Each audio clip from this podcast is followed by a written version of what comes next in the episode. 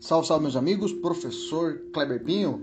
Vamos estudar hoje a evolução da instituição chamada Defensoria Pública no Brasil. Já saúdo nossos alunos da, da nossa mentoria, os nossos ouvintes do nosso podcast. Vamos para cima. Então, vamos estudar agora a evolução da instituição chamada Defensoria Pública no Brasil, tá? Vamos fazer uma linha do tempo aí até chegar nos dias de hoje, né? Defensoria Pública, deixa eu colocar aqui, Defensoria Pública, aqui para gravar ficar ruim, uhum, no Brasil. Vamos lá. Em 1897, né? Antes disso, em 1824, a nossa Constituição, a primeira Constituição, a Constituição Imperial, né? Ela nada tratou a respeito da Defensoria Pública, tá? A, a pauta só começa a ganhar corpo em 1866, quando um advogado chamado Nabuco Araújo, né? E na época ele, ele, presidia o Instituto da Ordem dos Advogados Brasileiros, né? não era, era Instituto da Ordem dos Advogados Brasileiros, ele disse que que importa ter uma reclamação justa se não podemos apresentá-las, apresentá-la e segui-la por falta de dinheiro. Digamos assim, ele estava suscitando a respeito da assistência né, às pessoas mais necessitadas à época em 1824. Naquela época, em 1866, ele mencionou isso. Olha só, já em 1866, ele mencionando essa proteção àquelas pessoas mais desfavorecidas. Chegou em 1897, e esse é o nosso, nosso marco, 1897 o primeiro órgão público de assistência judiciária é criado no Brasil, na cidade do Rio de Janeiro, por meio do decreto 2457 do mesmo ano de 1897. Beleza? Foi o primeiro órgão público de assistência judiciária e criado no Brasil. Depois, a nossa Constituição de 1891 nada falou, nada falou a respeito da defensoria nada, nada mencionou a respeito disso. Somente em 1934, tá? o Brasil, no Brasil, a assistência jurídica aos necessitados adquiriu um status constitucional, que foi em 34, a nossa Constituição 34, né? Se você situar a nossa Constituição 34, ela foi uma Constituição é, glamourosa no sentido de direitos constitucionais, direitos sociais, né, o direito de segunda dimensão. Ela foi um marco nas na, na, na, na, proteção dos direitos de segunda dimensão, os direitos sociais. Né? E nisso ela trouxe no seu artigo, né, no, seu artigo 13, parágrafo 2 da 34, disse assim: a União dos Estados concederão aos necessitados assistência judiciária, criando para esse efeito órgãos especiais e assegurando a isenção de emolumentos, custas, taxas e selos. Veja, nasce a ideia de proteção aos necessitados realmente é a ideia financeira, né? Quando nós já falamos aqui antes, né, nos nossos estudos, é, já existia a ideia, a ideia de, de, de, condição financeira, hoje há uma evolução quanto a isso, né? Hoje eu, a defensoria ela é capaz de atuar defendendo as pessoas que têm uma remunera tem uma certa quantidade financeira maior do que uma pessoa necessitada. É possível, tá? A hipossuficiência ela abrange outras perspectivas.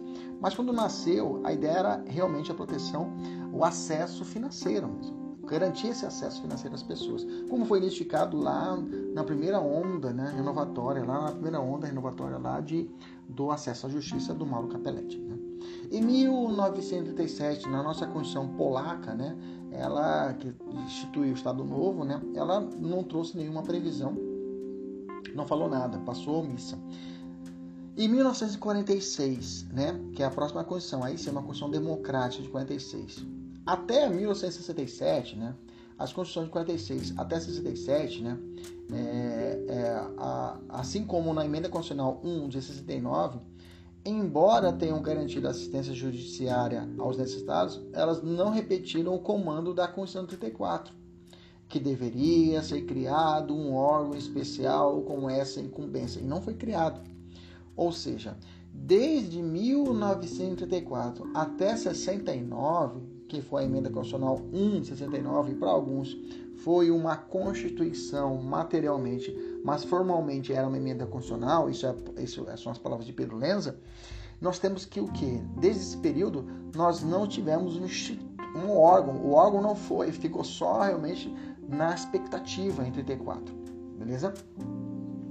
Chegou então sobreveio a nossa Constituição de 88. Aí sim, a Constituição de 88 aprimorou e ampliou, né, ampliou esse direito, concedendo, concedendo é, assistência integral e gratuita. Aí veio, né, assistência integral e gratuita, né, mas não somente de natureza judiciária, mas jurídica. Ou seja, a ideia não é a proteção apenas da pessoa dentro do judiciário, mas sim ela é mais ampla, de forma a proteção extrajudicial, não só endoprocessual, endoprocessual mas também extrajudicial, extraprocessual. Dessa forma, é, é direito dos necessitados a assistência, né, é, não somente na esfera judicial, mas em todo, em qualquer ato jurídico, no âmbito administrativo, em atos notor, é, notariais, consultorias e aconselhamentos em assuntos jurídicos. Né? Então a ideia da defensoria ela veio com o complexo, né? a parte assistencial, né? a parte da equipe multidisciplinar, a ideia de proteção coletiva, a ideia de proteção coletiva através da possibilidade de ação civil pública. Então o artigo 47, né? aliás, o artigo é isso, é, o 74, perdão, artigo 74, artigo 5 74, né, é, é, da Constituição garante a prestação de assistência jurídica pública integral e gratuita aos que comprovarem insuficiência de recursos. É, mesmo com esse comando constitucional, já falei para vocês que há uma evolução nesse sentido. Né? Esse direito é uma garantia fundamental. Né? é, materializada por meio da Defensoria Pública. Como eu já disse, é uma instituição permanente, essencial à função institucional do Estado, a qual incube a orientação jurídica aos necessitados, bem como a promoção dos direitos humanos e a defesa em todos os graus, judicial e extrajudicial, dos direitos individuais e coletivos de forma integral e gratuita. Isso aí é o conceito, é a, é a letra fria do artigo 5 do inciso 74 da nossa Constituição. A defensoria nasce então nesse contexto frágil e até assustada, né? em detrimento de uma oposição institucional e associativa que ainda persiste hoje. Vou explicar para vocês agora. Mas também ela nasceu subestimada por tudo e por todos. Se a República acordou em 88, posso dizer que a Defensoria Pública começou a sonhar nesse período. A Defensoria Pública nasce como uma espécie de departamento no bojo de um ministério ou uma secretaria do Executivo, submetida a mandos e não raras vezes tratada como um, uma instituição coadjuvante. Então, quando nasceu a Defensoria, ah, vai ser protetiva. Na verdade, como eu disse, ela tinha a ideia que a Defensoria era um departamento do Executivo. Era uma secretaria fazendo parte e devendo obedecer os mandos e demandas do Executivo. Por exemplo, eu não poderia sonhar em 88 entrar com uma ação contra o Estado. A defensoria que recebe salário, o defensor que recebe salário do governador entra com ação contra o governador. Tá entendendo? Em 88 ainda não tínhamos essa. A, a, a defensoria, como, como eu disse, ela foi subestimada. Não, não, pensa, não, não se. Não se não, não, é, é, acho que não se, não se havia uma perspectiva de que ela cresceria tanto quanto ela cresceu nos últimos anos. Porque sobreveio depois de 88 várias emendas constitucionais que aí sim ratificaram a autonomia da Defensoria Pública. Em 94, evoluindo, continuando, 88 foi a última Constituição, mas em 94 foi editada a Lei Complementar de Regência, a Lei Complementar 80 de 94, né? a Lei Complementar 80 de 94. Com a emenda constitucional 45 de 2004, nós tivemos algumas. Agora vem uma série de emendas e essas emendas é muito importante que você decore mesmo. Decore cada emenda o que ela trouxe. Ok? A primeira emenda é a emenda constitucional 45 de 2004, que é a reforma do Poder Judiciário, que trouxe várias, trouxe o CNJ, trouxe a amplitude da competência trabalhista, trouxe vários aspectos na nossa Constituição de 88, ok? Quanto à defensoria, as defensorias públicas estaduais criam corpo agora com a emenda constitucional, conquistando uma autonomia funcional, administrativa e, além disso, de uma proposta orçamentária própria. Isso mesmo, ela pode fazer uma proposta orçamentária, ela não está mais atrelada ao mandos e desmandos do governador. Não precisa ir levar Pires ali, levar o Pires para poder pedir o orçamento para o aumento da, do trabalho da defensoria. Ela pode sozinha, ou seja, ela pode realizar a, é, a proposta orçamentária, é claro, vai ser submetida aos limites estabelecidos pela lei, por óbvio, né? E adequação necessária, mas ela tem essa autonomia. Foi estabelecida com a emenda constitucional 45, só que as defensorias públicas estaduais. Lembrando que nós temos a Defensoria Pública da União e a Defensoria Pública do Distrito Federal, só que não foram abarcadas em 45, na Emenda Constitucional 45 de 2004. E a Emenda Constitucional 45 de 2004 incluiu o parágrafo 2 no artigo 134, né, que eu disse para vocês, determinando que as defesas estaduais são asseguradas a autonomia funcional, administrativa e iniciativa da sua proposta orçamentária, que está contido lá no 34 e 134, parágrafo 2 como eu disse, essa alteração promoveu a desvinculação dessas defensorias do Poder Executivo, né? como falei para vocês. Tá? Também ela alterou o artigo 168, é, incluindo a, órgãos da, da Defensoria Pública nas regras de repasse mensal do chamado duodécimos, né? dos recursos correspondentes à sua dotação orçamentária, compreendidos os créditos suplementares especiais. Está lá no artigo 68. Vou ler para vocês. Os recursos correspondentes às dotações orçamentárias compreendidos créditos suplementares especiais destinados aos órgãos dos poderes legislativo e judiciário, do Ministério Público e da Defensoria, serão entregues até o dia 20 de cada mês em duodécimos. Gente, essa parte já caiu em prova, tá? Então, esses duodécimos tem que ser entregue a cada dia 20 de cada mês. Só para esclarecer, né, os duodécimos, né, duodécimos é, a expressão é, do décimos orçamentários né, remete à lei orçamentária anual do legislativo e é o cálculo é calculado de acordo com os valores da receita corrente líquida anual do município em questão, se for o caso. Então, a ideia do duodécimo é são esses repasses que devem ser ofertados aos poderes legislativo e judiciário do Ministério Público e da Defensoria Pública, que devem ser entregues a eles até o dia 20 de cada mês, tá? Então você já guarda esse a respeito do décimo, depois nós tivemos outras oportunidades, gente pode aprofundar quanto a isso. Então, ainda na emenda constitucional 45, por impropriedade do legislador constituinte e reformador, né, ela deixou de fora, né, ela trouxe apenas a proteção às estaduais, defensoria, defensorias públicas estaduais. No entanto, né, por se tratar de instituição una e de caráter nacional, todos os seus órgãos devem ter o tratamento isonômico, né? E isso foi corrigido com as emendas constitucionais futuras, a 69 de 2012 e a 74 de 2013, né? Que vamos falar agora. Então vamos ler. Vamos falar já a emenda constitucional 69 de 2012. A 69, a emenda constitucional 69 de 2012, ela trouxe a, a, a, autonomia alcançou a defensoria pública do DF, ok? conforme o artigo 2 determina que, sem prejuízo dos preceitos estabelecidos na lei orgânica do DF, aplicam-se à Defensoria Pública do Distrito Federal os mesmos princípios e regras que, nos termos da Constituição Federal, regem as defensorias públicas estaduais. Dentre elas, autonomia funcional, administrativa e iniciativa de sua proposta orçamentária. Além disso, ela transferiu a competência para organizar e manter a Defensoria Pública Federal da União para o próprio DF, tá? A emenda constitucional 69 trouxe isso, porque antes quem tomava conta era a União. Então, a partir, a partir de 2012, a competência para organizar e manter passou para o próprio DF, tá? Nos termos do artigo 21, inciso 14, né? Que foi mantida a competência da União de organizar e manter o Distrito Federal, o seu Poder Judiciário, Ministério Público, Polícia Civil e Corpo de Bombeiros menos o DF. Então a União cuida do DF, lá do DF, ele vai cuidar da Polícia Militar, Justiça Federal, é, é, Poder Judiciário, Polícia Civil, Corpo de Bombeiros, Ministério Público, mais a Defensoria Pública, quem toma conta é o próprio DF. Ok? Até a edição, da, até a edição como eu disse, dessa referida, a União que tomava conta do DF. Beleza?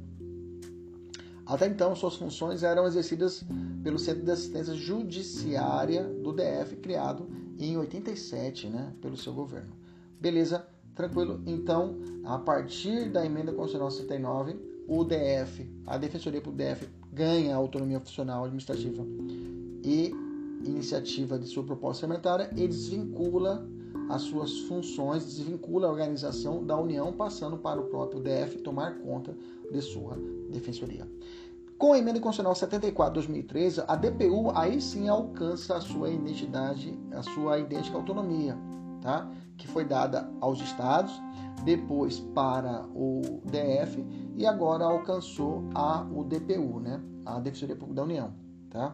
Isso no artigo 104, parágrafo 3 né?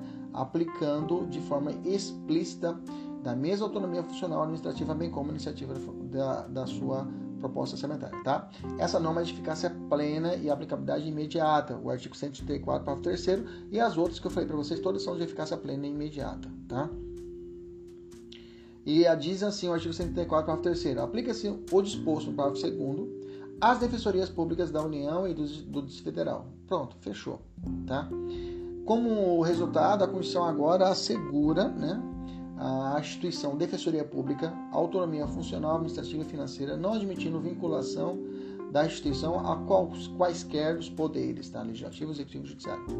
Dessa forma, restou inconstitucional qualquer norma do Poder Executivo que reduza o orçamento ou não realize o repasse do décimos orçamentários conforme a regra do artigo 168. Então, qualquer questão que você viu que houve uma redução ofertada pelo Poder Executivo do orçamento, né, do orçamento realizado pela Defensoria Pública, pela proposta orçamentária, é, ou não repasse né, do, do ODS orçamentários, a resposta vai estar equivocada, se caso estiver falando que, que foi possível, está, se a afirmativa será incorreta, se tiver uma prova objetiva, se for uma dissertativa, você tem que defender a inconstitucionalidade do ato do governador. Tá? Em em 2014 sobreveio a emenda constitucional 80. Né? Qual a importância da emenda constitucional 80? Aqui a Defensoria Pública alcançou, digamos assim, chegou à apoteose. Tá? Ela chegou a um novo perfil constitucional, com total independência funcional, tá? com profundas alterações e uma série de avanços na, com a emenda constitucional 80, alterou drasticamente as regras concedidas à Defensoria Pública ela trouxe um novo conceito, inclusive no artigo 134, trazendo o, o conceito clássico do artigo 134 que nós já conhecemos, que eu já li para vocês. A instituição permanente, essencial, função judicial do Estado, incumbindo com a expressão instrumento de regime democrático, fundamentalmente a orientação jurídica, a promoção dos direitos humanos, a defesa de todos os graus judicial e extrajudicial, dos direitos individuais e coletivos de forma integral e gratuita aos necessitados na forma do artigo 74 do artigo 5 da nossa Constituição Federal. Então ela trouxe essa nova roupagem do conceito da nossa Defensoria Pública. Para começar, antes, é alocada na, na mesma sessão da Constituição Federal dedicada à advocacia, ela passou a ser prevista numa sessão separada. Ou seja, antes, a, a antes da emenda constitucional 80 estava junto a advocacia privada e a defensoria. Agora não. Eu, foi uma, teve uma cisão e colocou a defensoria em uma seção separada, própria e exclusiva, totalmente desvinculada das demais funções essenciais da justiça, que passaram a ser quatro, não mais somente três, né? Das funções essenciais da justiça. Também acrescentou o parágrafo 4 do artigo, do artigo 134 da nossa Constituição, que também é uma eficácia plena de aplicabilidade imediata determinando que são princípios institucionais da Defensoria Pública a unidade, indivisibilidade e a independência funcional. Gente, isso já existia lá na, lá na, na, na Lei Complementar 80 de 94, tá? Já existia, já existia na, na, na, na Lei Institucional de Regência da Defensoria Pública, já existia essa regra geral só que agora foi constitucionalizada. Então a Constituição passou que são princípios institucionais da Defensoria Pública: unidade, a indivisibilidade e a independência funcional. Independência funcional quem é? O defensor público. O defensor público ele tem independência funcional. Aplicando-se no que couber o disposto né, no artigo 93, no inciso 2, no artigo 96. Esse disposto também, esse dispositivo também estabeleceu que, a, que se aplica, aplica-se à defensoria no que couber o artigo 93, como eu falei para vocês, está aqui, inciso 2, o artigo 93, que vai falar do Estatuto da Magistratura, no inciso 2 né, é, do artigo 96, que vai tratar a respeito de propor ao Legislativo a alteração do número de membros, criação e a extinção de cargos, remuneração dos seus serviços, serviços auxiliares e a fixação de subsídios de seus membros, dentre outros. Ou seja, ela trouxe uma possibilidade de proposta legislativa para a Defensoria Pública. Veja, ela é autônoma financeiramente, okay? administrativamente, tem proposta orçamentária, ela é une, tem, tem o princípio da unidade, visibilidade e funcional e ainda tem a possibilidade de propor leis. Olha só como ela ganhou importância com a emenda constitucional 80. Bacana? Ok? Beleza? Com base em estudos da Associação Nacional dos Defensores Públicos, que, de, que demonstrou a baixa cobertura nas comarcas brasileiras, assistência jurídica aos necessitados comparada à cobertura da acusação que era o Ministério Público, a emenda constitucional 80 incluiu o artigo 98 na, no ato de posições constitucionais transitórias, que eu já mencionei com vocês aqui. Ele trouxe aquela meta institucional, que num prazo de oito anos, né, para que a União, os Estados e o Distrito Federal contem com os defensores públicos em todas as unidades jurisdicionais. Bom, se é 2014, oito anos vai dar o que? 2022, né? Então teremos até 2022 para que toda a unidade, a União, Estados e Federal deverão contar com defensores públicos com, em todas as unidades jurisdicionais né, no Brasil.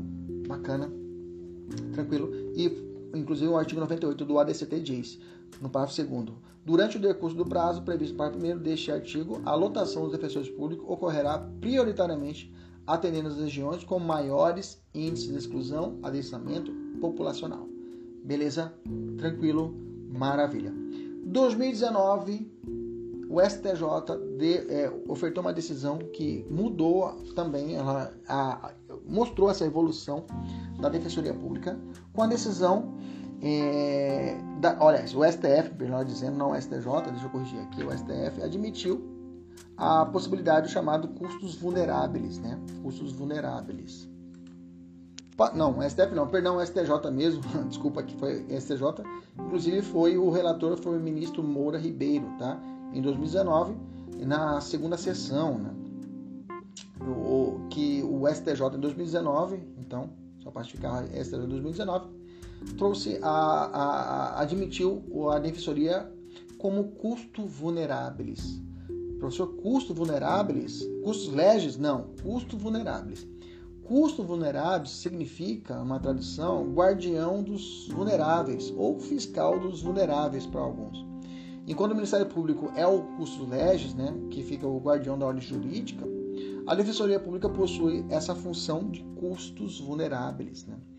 Assim, segundo essa tese que chegou até o STJ, a defensoria, em todo e qualquer processo onde se discuta interesse dos vulneráveis, seria possível e é possível a intervenção dela, independentemente de haver ou não advogado particular constituído.